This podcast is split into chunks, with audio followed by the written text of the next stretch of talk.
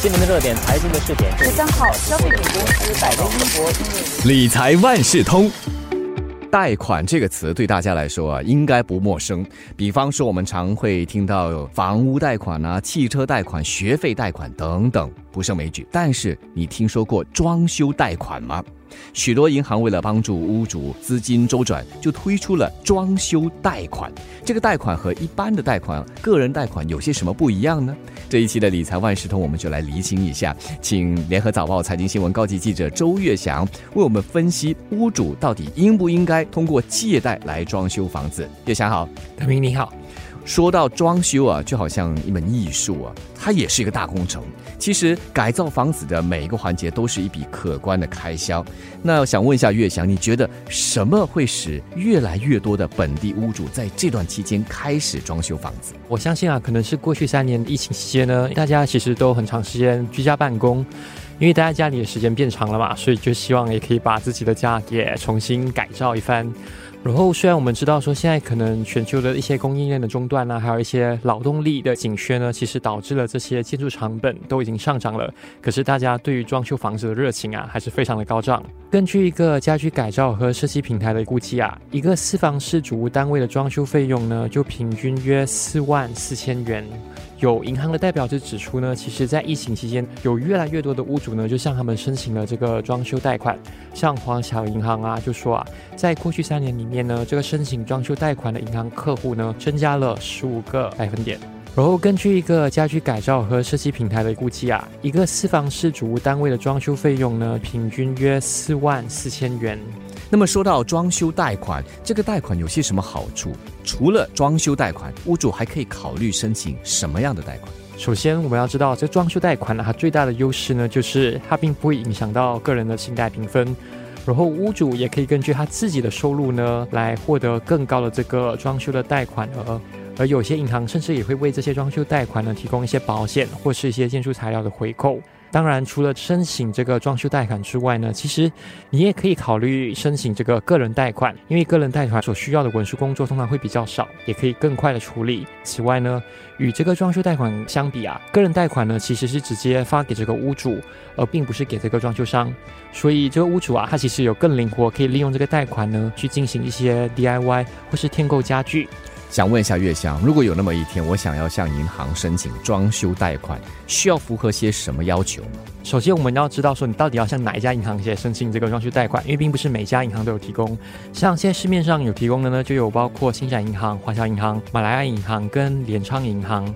基本上啊，要申请这些装修贷款的屋主呢，他们必须是新加坡的永久居民和公民。而可以申请装修贷款的申请者的年龄呢，应该都是介于二十一岁到六十五岁，然后年收入必须介于两万四千元到四万两千元。当然，这根据不同的银行规定而不同。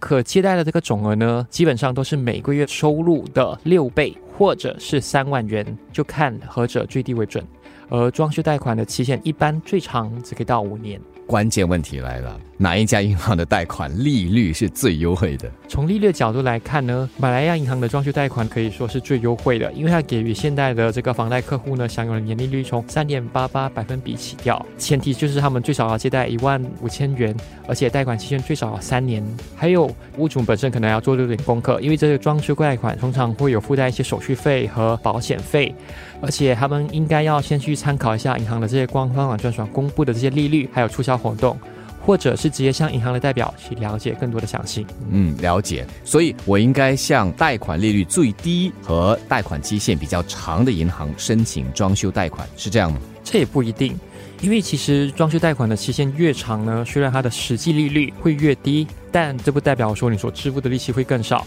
就好像我们拿这个联昌银行的装修贷款来看。同样是借贷三万元，它两年期的这个实际利率呢，最低是四点二八百分比，所要支付的利息总额呢，其实算到来呢是一千三百五十六元。相比之下呢，如果是五年期的实际利率呢，它最低其实是四点一五百分比，然后它最后所需要支付的利息总额呢是三千两百七十二元，两者相比之下呢，就相差了一千九百元。也就是说，这个借贷利率如果是相近的话，但是年期不一样。总支付的这个利息额就会有差异了。是，所以我们其实最重要的应该要是看你所支付的利息总额到底是多少。所以在申请贷款之前，我们不只要注意这个贷款利率最低，也要注意这个贷款的期限，就能够支付比较少的利息。但是啊，这屋主应该向银行申请多少的装修贷款呢？他们是否应该完全依赖借贷来装修房子？对于这点呢，其实理财专家呢，他们都有不同的建议。有人就会认为说，屋主呢就不应该完全依赖这个借贷来装修房子，因为贷款应该只是作为部分的补助。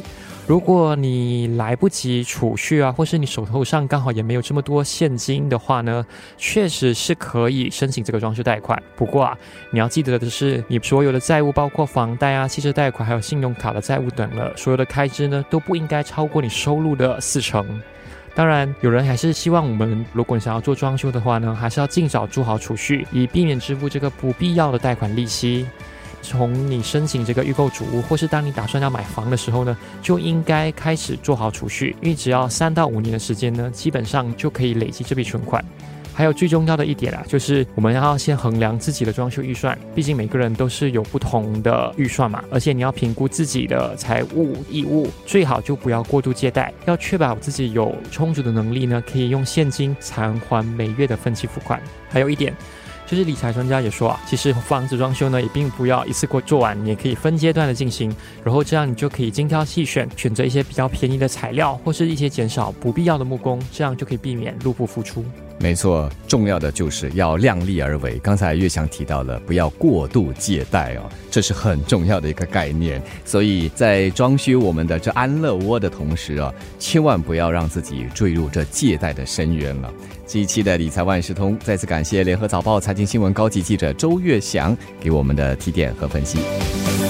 理财万事通每期提供你最需要知道的理财与财经知识。如果你想了解更多，可以到早报的 SG 搜索联合早报财经专栏理财简囊。我是九六三好 FM 的德明，我们下期再见。